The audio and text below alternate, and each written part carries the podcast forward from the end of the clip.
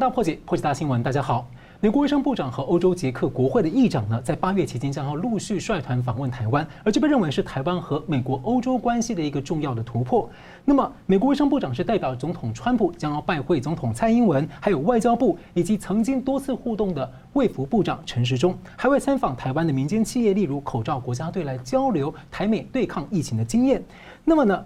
呃，在美中在七月份呢互关领事馆之后，这次的访问呢，是否会标示着台美关系又一次升温的一个重要转折？而且国务院呢最近向美国的国会报告，将要出售军事无人机给台湾，而这是紧密盟友的待遇。另一方面呢，中共是长期在非经略，长期在非洲经略，而非洲之角索马利兰呢，最近传出要计划要承认台湾，而且两次给中共碰了钉子。那么这是否反映美国和中共在非洲的另一场的布局奖励，而同时在网络方面呢，国务卿是宣布清净网络、清洁网络计划，而这被解读是在资通讯脱钩中共，而川普总统又签署了命令，在四十五天后将正式封杀 TikTok，还有微信，也就是 WeChat。那么，在美国领头对抗中共的世界各国正面临阵线和价值的一个重要选择，而这可能就是二零二零年的一个主旋律。那么，历史走到了关键二零二零年，我们和您一起深度解读。邀请两位来宾：中华民国前驻法国大使吕庆龙大使，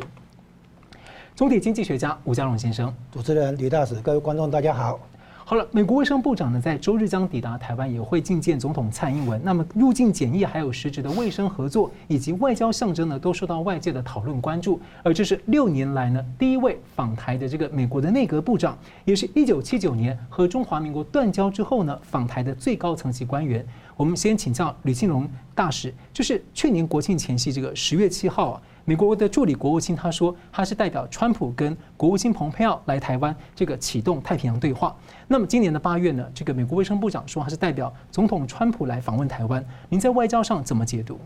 我们首先注意一个新的现象，就是全球化的新变局，翻转世代。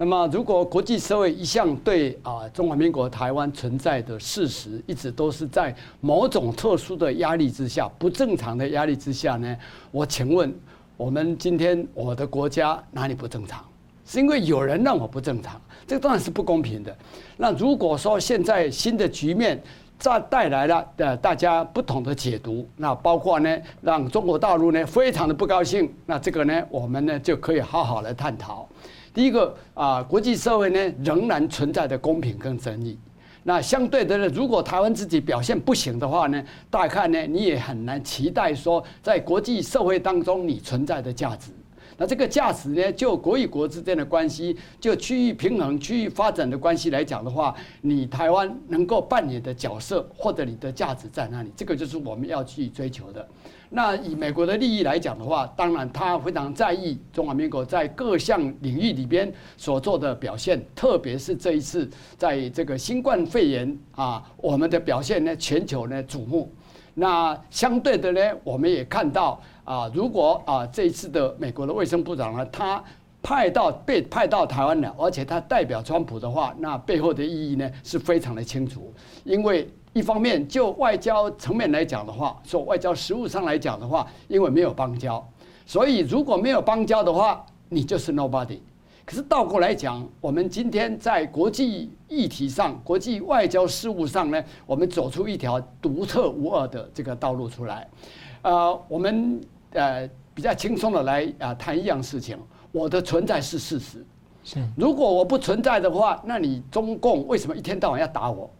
那你打谁呢？你头脑有问题吗？如果不是的话，那倒过来讲，我今天可以是全球第啊十八大的出口国家，十七大的进口国家。我们的经济学家呢，吴教授呢，等一下会给你更具体的说明，我的存在绝对是国际社会的优质合作伙伴。那么今天美国会在乎他跟台湾关系的进一步改善啊，当然也有人啊做不同的解读，未来会怎么样？这个可以期待。但是呢，我们办外交，我们一定要回到理性的层面，我们就事论事，我们强化我们的整体的国家竞争力。而其中对外交工作来讲的话呢，我们透过不同的外交行动啊，哪怕你是有邦交的、无邦交的、实质关系的，我们都。不应该放弃，我们都应该尽力的去啊，呃，促成啊，大家一起来努力，所以意义重大。那么，其实在川普任内的美国政坛就一直持续有声音说，要求要检视这个一中政策，认为过去有附加了很多这个对。跟台湾互动有不应该有的限制，应该要检讨废除。那请教吕大使说，特别是在美国和中共互关领事馆之后呢，川普又派卫生部长访台。那么怎么看这个美中台关系这个一系列的转折变化？特别是说一中政策或者是松绑对台湾的一些不必要的限制方面，会不会有更大的一个呃发展的可能性？台美关系会到什么局面？刚刚我们谈到国际社会对中华民国对台湾是不公平的。那么在这种情形之下呢，我们看到哦，美国当然也基于他自己在台湾的利益呢，所以呢，他对台政策呢有所调整。这些调整呢，啊，以我从欧洲啊工作比较长久的这个角度来看的话呢，欧洲国家都在看。是为什么呢？因为如果今天一个国际社会的模范生，也就是说可以脱离贫穷，可以成为民主、自由、开放的社会，对全球的经济发展又有相当的这个贡献。更重要的是啊，今天台湾呢，说明了一样事实：民主自由就是民主价值呢，可以在华人社会里面呢生根发展，带给啊老百姓更好的生活，还有告诉国际社会。它是可以在华人社会里面存在的，这也就是为什么对中国大陆来讲的话，他不愿意看到国际社会对台湾有更多的认知、更多的交往，还有包括这一次川普总统一些很他们看起来非常剧烈的动作的话，他一定会有比较强烈的反应。那问题反应之后呢？那美国政府是不是因为有这些新出来的压力，我们讲翻转世代的这个压力的话呢？美国政府会不会屈服呢？那我们今天在台湾，我们是不是要珍惜台湾所有的一切？大家一起弄清整个国际社会互动的这个呃这个利益关系啊，我们大家寻求最大的这个公约数，就是我的安全，我的发展。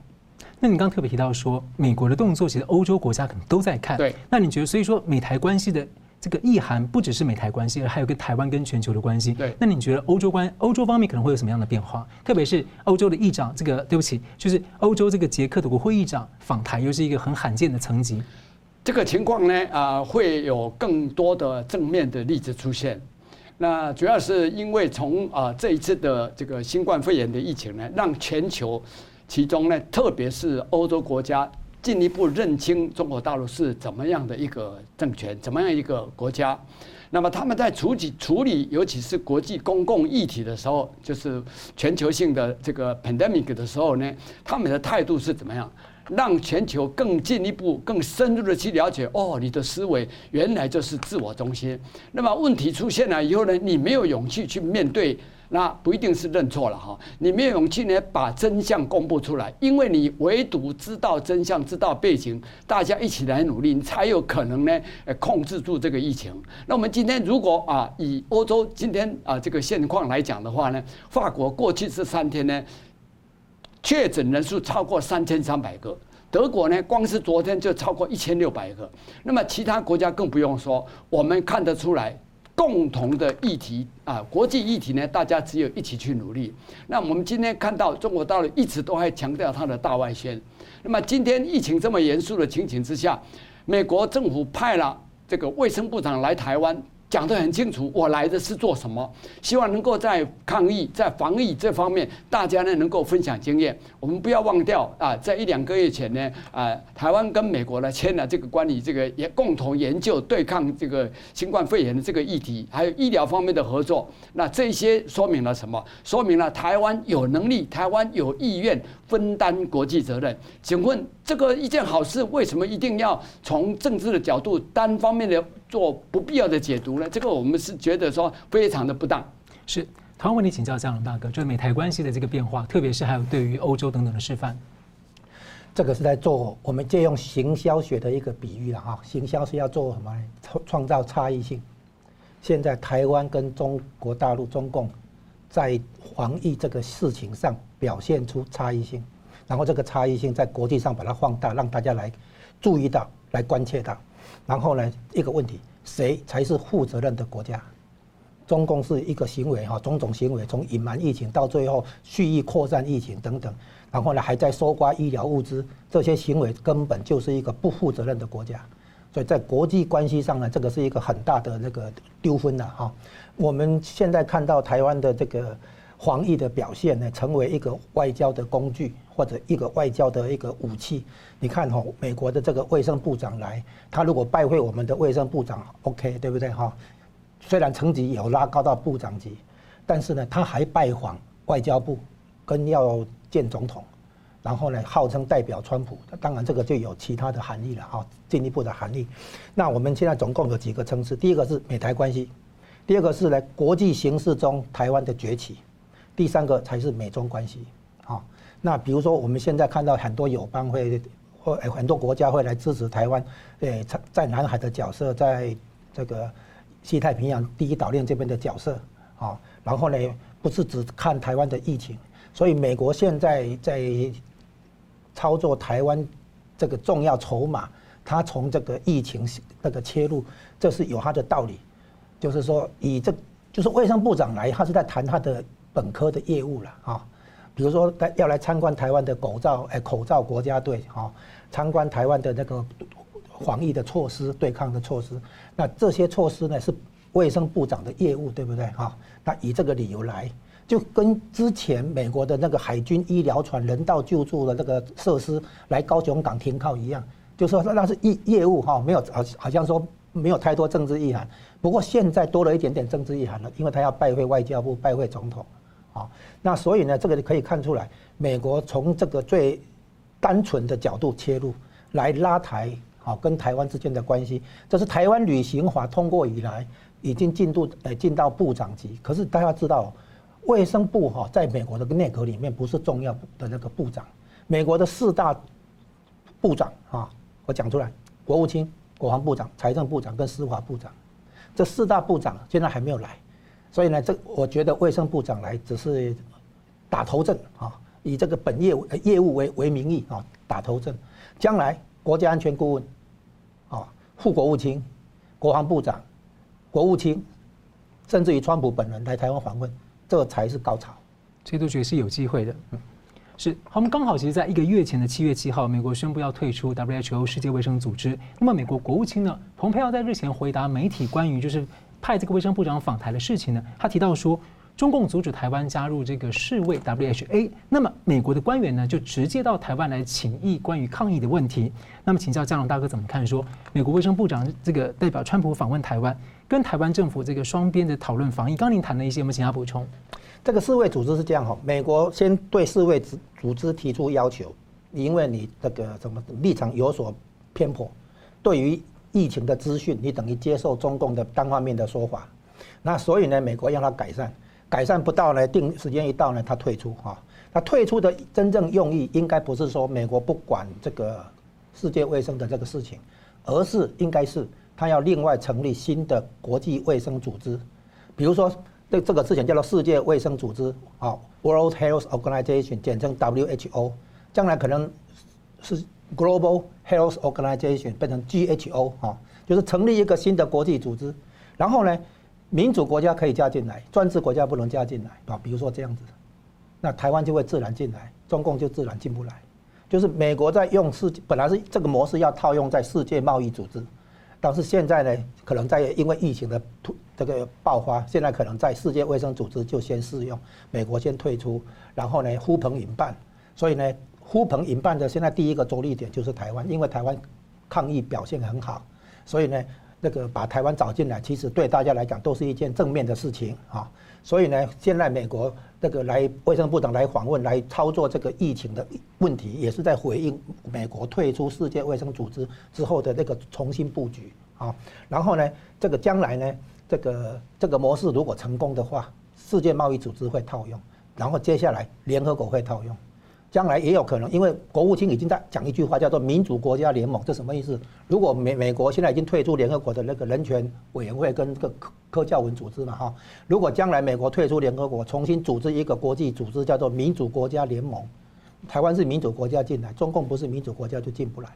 所以呢，这些东西可能需要一点时间，可能是在川普的第二任，但是现在就从世界卫生组织开始操作，所以才会有台湾的这个动这个混戏份的哈，等于说卫生部长来访问。所以言下之意，它其实不单纯是美台的双边，就你不让台湾进国际，那我就直接过去。对对对。那么，请大使补充。我有一个一段比较特殊的经验，当我们听到说美国的卫生部长要来台湾访问的时候呢，我是倍觉亲切。呃，可能呃，各位观众们大家不知道，我们啊从一九九七年努力去敲门，希望能够获得邀请参与世界卫生大会。世界卫生大会是世界卫生组织联合国十五个专门机构之一，每年五月的第三个礼拜一呢举办年度的大会。那么每一年呢，美国的卫生部长呢历任的卫生部长，最后我在的那一段期间呢是 Tom 呃 Tommy Thompson，他都在 Intercontinental 联合国的欧洲总部的旁边的一家洲际啊大饭店里面举办这个大型的酒会。那我跟各位听众们、观众们报告，我们的。环呃，我那时候就是这个呃卫生署的署长呢，都获邀参加。那么这背后的意义呢，是说明了第一个，美国主管当局并没有把台湾排除在外。更重要的背后的说明就是，我们跟美国实质关系的维护，它是正常的。是。今天美国如果愿意跟台湾改善关系的话，我们觉得那是回复到正常的交往关系而已。所以呢，一方面我们觉得让啊能够在台湾接待啊这个卫生部长来台湾的话啊，就像刚刚吴教授所讲的啊，其他的部长呢，你刚刚也问过会有什么样的发展？我会觉得一定会朝正面的方向去发展。是吴大哥是不是要补充三十三十秒？我们很渴望加入国际组织，哈，类似像于世界卫生组织，但是现在要注意到一件事情，就是被中共主导的国际组织，我们不要进去。美国主导的国际组织，我们要进，我们才要进去。好，我们去加入共中共主导的国际组织，哈，没有意义。好，补充这一点。好了，我们休息一下，马上回来。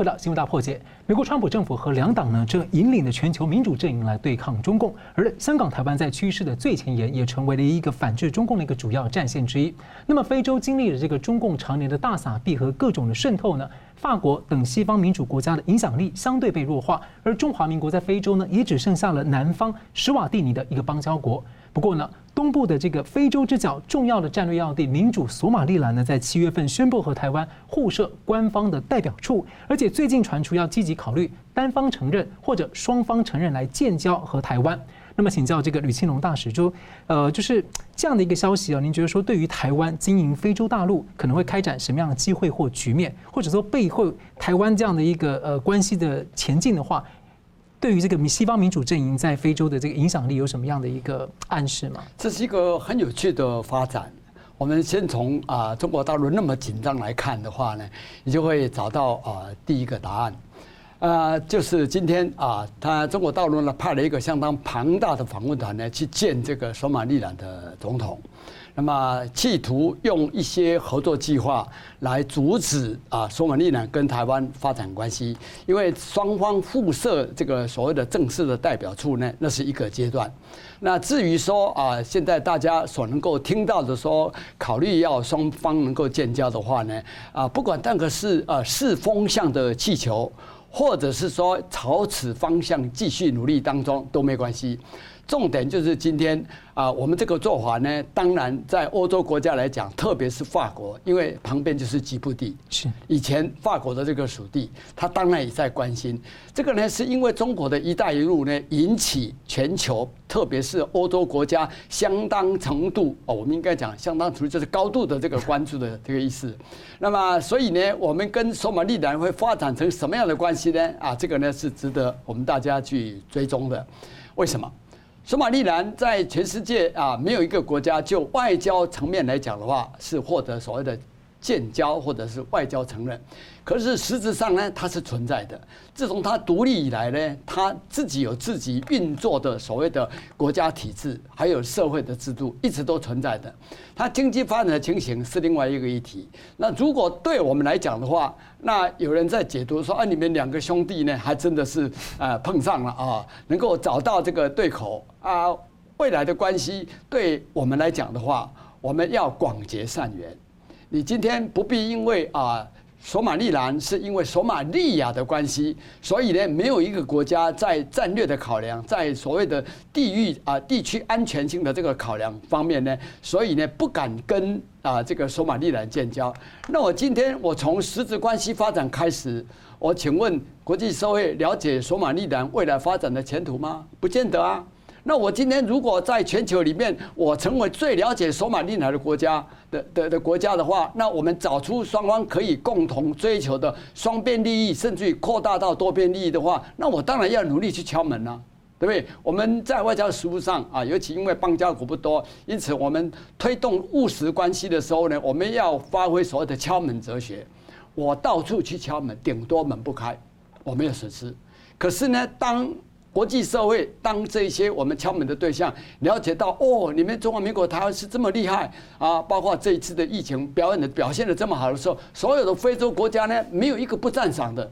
那这种情形就是实力取向。所以呢，我会啊赞成啊，我们政府呢想办法去拓展更多的这个生存的机会。我讲生存是一个很严肃的议题，因为国际社会对我们的不公平呢，我们当然要为求生存、追求生存跟发展。是的，那传出这个索马利兰呢，准备可能要外交承认台湾。不过当地媒体的报道呢，其实美国国会之前今年通过的这个台北的法案，就是帮助台湾来巩固邦谊以及促进它的外交关系呢，是索马利兰总统的一个重要的考量。而相对下呢，中共积极渗透这个控制非洲啊军事基地布点，还有扩展电信这个电信上的业务，可能也被用来这个监听非洲的政要等等。而最近也传出了类似的一些消息。那不过呢，尤其是这个 COVID-19 的疫情呢，也引发了这个非洲国。国家一些对中共方面的反弹，所以我们继续请教这个嘉龙大哥。从近年说台美的这个互动升级到印太四国，这个日本、印度、澳洲最近都是在强调台湾的这个印太区域的重要性。印度的智库最近还喊话，四个国家印太四国要支持台湾。那非洲索马利兰现在考虑跟台湾建交，某种某种程度上有没有反映到背后呃，就美国、法国或欧洲的这些民主国家对于台湾的支持，或者对中共的回应？啊，我把这个问题，我们做一个沙盘推演，我们分成两个情可能情况，两个剧本啊。第一个是索马利兰，这个是玩假的；另外一个情况是它是玩真的啊。那玩玩假的什么意思呢？因为大家都知道中共在非洲大傻逼了哈。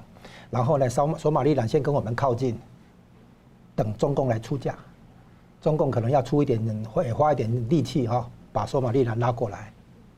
就这样子啊。这是还是看看过我们是玩假的啊。另外一个情形是还是玩真的。就是他，他也渴望得到国际承认，融入国际社会，这跟台湾一样。然后他在地缘政治上也有一些重要性啊，这跟台湾也一样，只不过地点不同啊。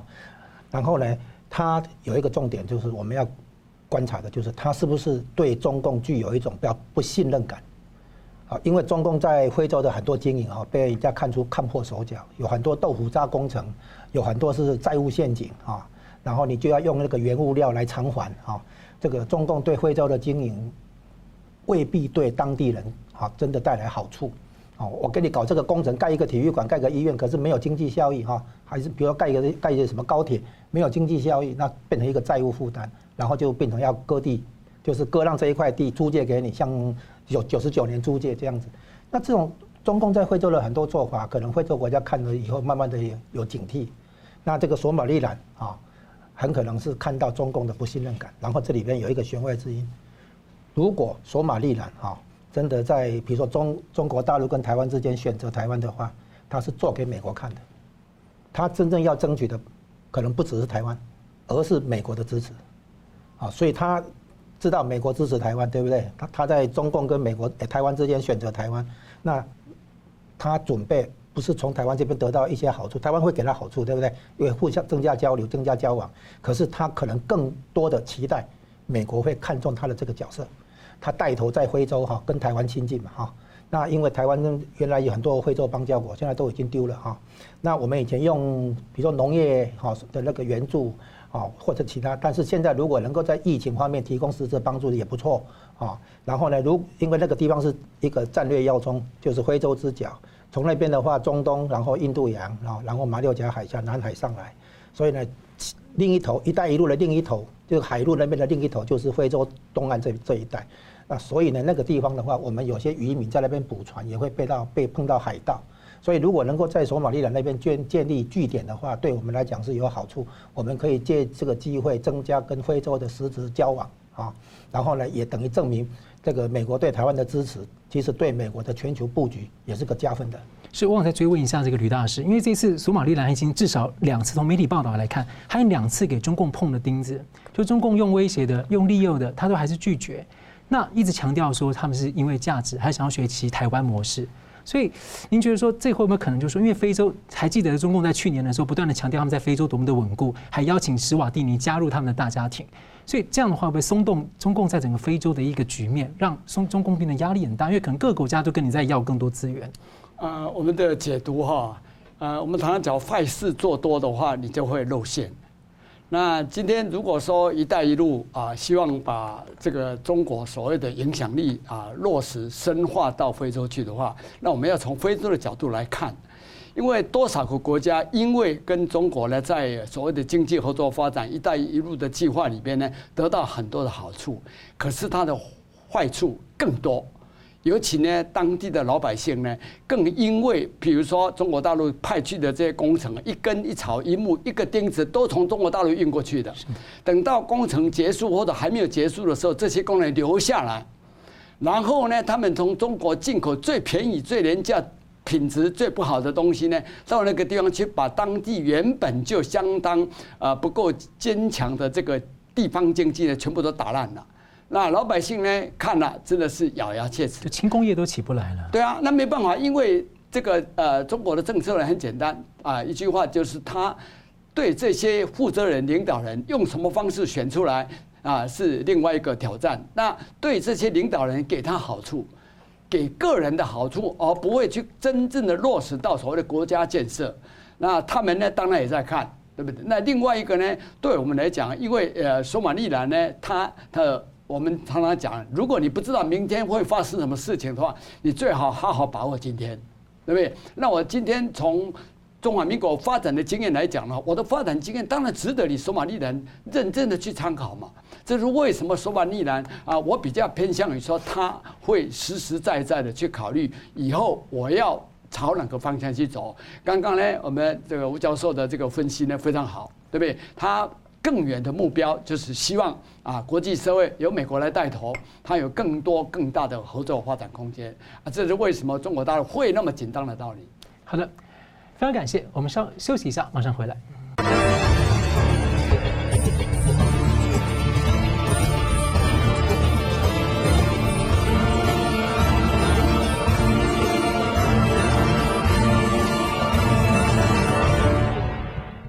回到新闻大破解。美国总统川普呢，在八月六号签署了行政命令，禁止美国的居民还有企业呢，在和抖音、TikTok、还有微信、WeChat 以及他们的母公司，包括了字节跳动还有腾讯来进行交易。这项行政命令呢，四十五天后生效，也就是将在美国全面封杀 TikTok 还有微信。那么呢，在前一天，美国国务卿蓬佩奥宣布了一个清洁网络的计划，五大层面包括了营运商、应用软体。软体商店、云端服务、海底传输电缆呢，就像是这个，包括是你的 iPhone 跟你的这个 Android，都将要排除不受信任的中国厂商，还有 App 跟服务。那么，先请教这个佳龙大哥，这被形容是在资通讯网络脱钩中共哦。那这如果一旦落实的话，落实为政策到法律的话，意味着什么？还有，这是某某种显示上，您怎么看说美国对于中共问题相关政策的决心？这个就是你说的哈，资讯安全哈，然后呢，资讯方面的一个脱钩。我们讲经济脱钩哈，比如说制造业啊、贸易这种脱钩，还有讲金融脱钩，还有在讲科技脱钩啊，不要让你来窃取智慧财产权这些。那现在这个地方呢，就是资讯，还有这个它的这个网络这些活动哈，我们有一个名字叫做大数据。那这个用户啊，好到哪边去这个停留啊，然后有什么样的留言，有什么样的表态，这些就通通会被收集成大数据，然后呢，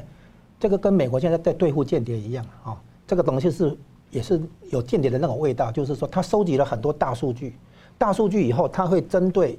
我们叫做左派右派哈，有左派倾向的哈，比较社会底层的哈，比较无产阶级的这这种选民的话，他就会有一些特定的那个销行销了哈，特定的讯息来争取他们啊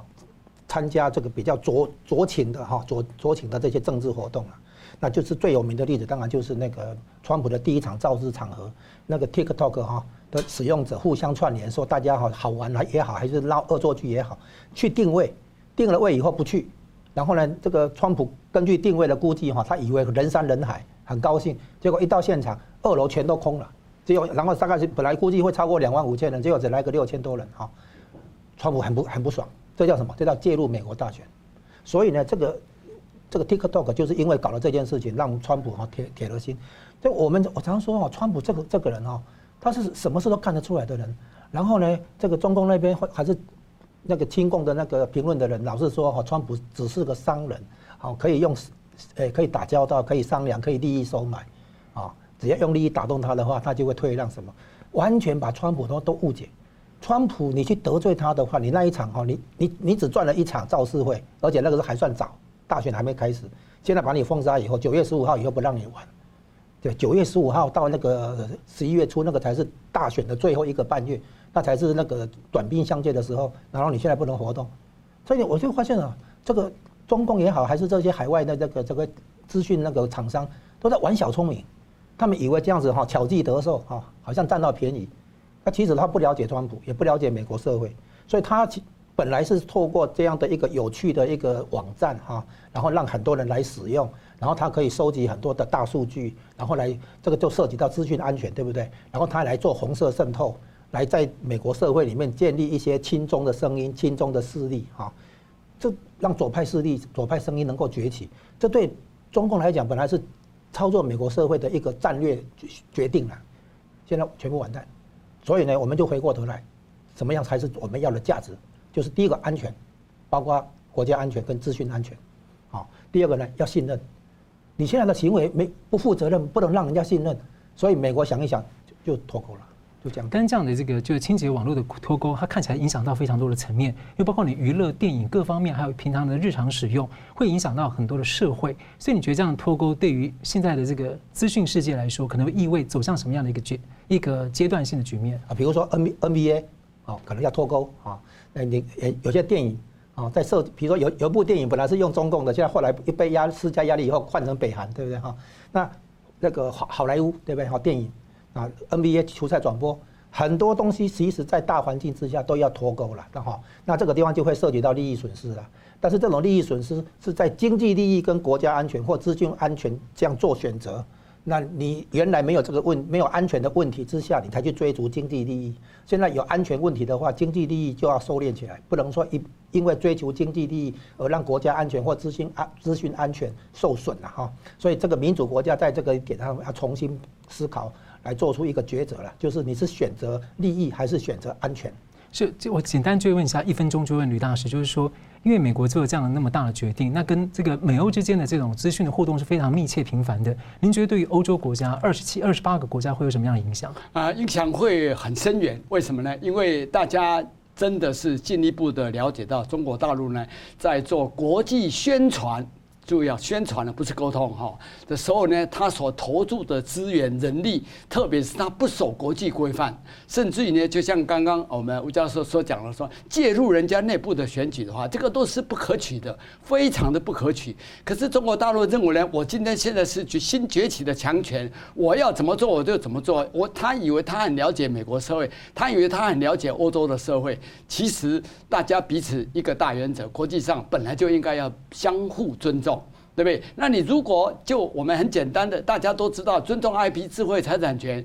你可以不理国智慧财产权，你可以不理国际规范，你硬干的话，结果会怎么样呢？大家呢会一起反弹，反弹的方式呢可以是言语的，可以是限制措施的，可以是呢软性的啊婉拒，甚至于呢包括呢不跟你在你的资讯领域这方面的合作，这个呢都是中国大陆要深切检讨的地方。你可以发展没有错，你有权利。你可以为你的老百姓呢去努力改善生活，可是当你这些基本的所谓的普世价值、自由、民主跟人权都被压抑的时候呢，整个价值都被扭曲掉了。这个是中国大陆要深切啊这个思考，要而且要大力去改善的地方。所以，我们继续这个请教这个吕大使，曾经这个担任三任长达十六年的中华民国驻法国的大使啊。没有没有，你也呃大使只有最后一任。OK OK，一开始是秘书跟跟组长。三次派驻。不过这个大使的期间也相当长了。那想要请教一下，就是说您曾经担任这个顾总统李登辉先生的这个呃法国这个翻译啊，对，所以想请教说，像李登辉呃先生在最近过世了，那他的贡献呢，其实被包括美国啊、欧盟还有五眼联盟的国家都高度推崇，还有我们这个亚洲的一些国家，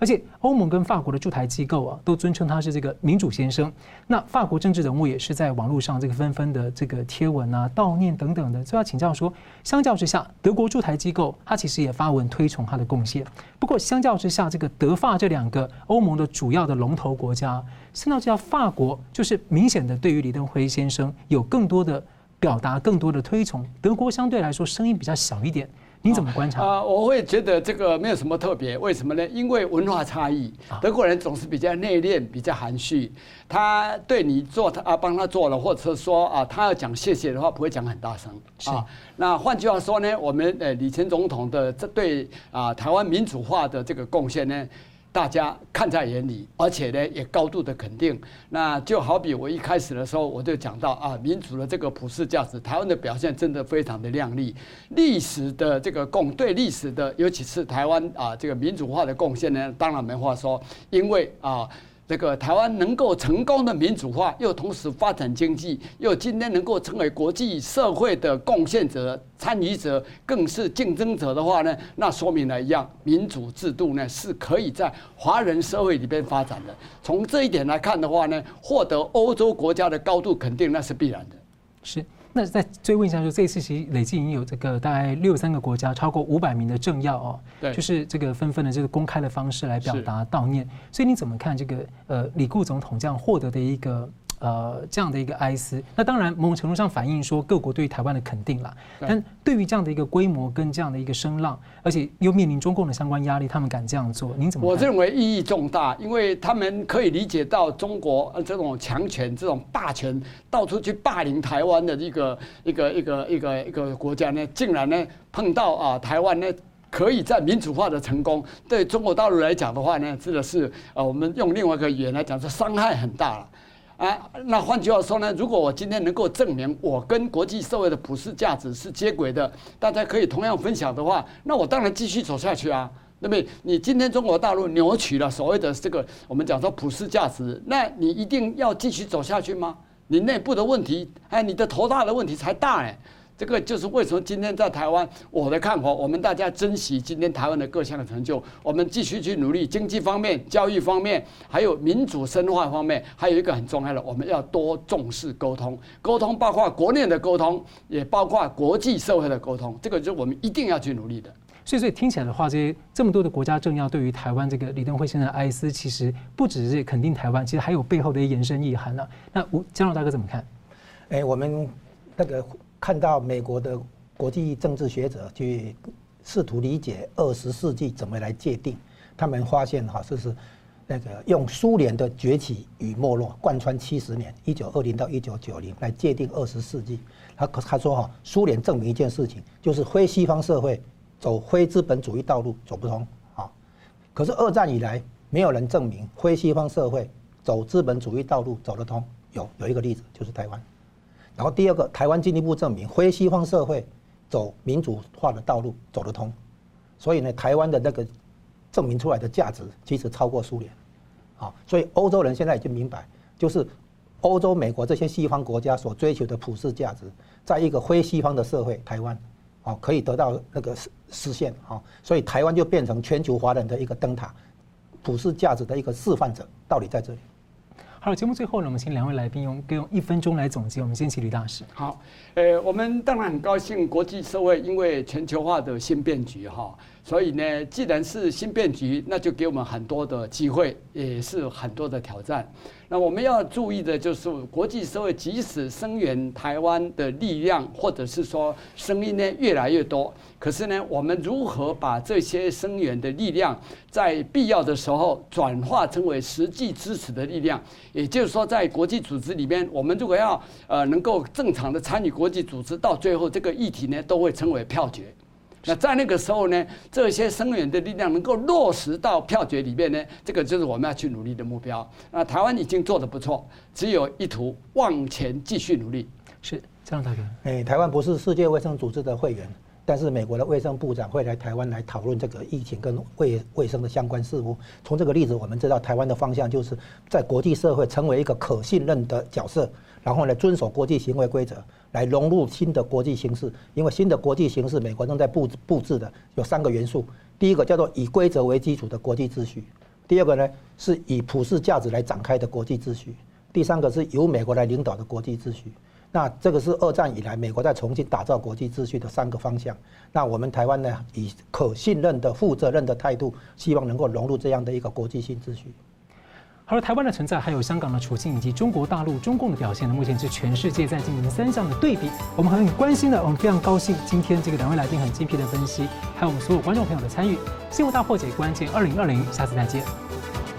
Hello，各位观众，感谢您的收看和支持。如果您喜欢我们的节目的话呢，请记得按赞，并且订阅我们新闻大破解的频道，并且要记得要开启旁边的小铃铛，按下去之后呢，会定期的接收到我们最新节目的通知。那么，如果您对我们的节目呢有任何的感想或心得的话，也欢迎您在下面的留言区留言来和我们交换意见。新闻大破解的节目呢是定期更新，每周晚上九点半会定期更新。我们下次再见。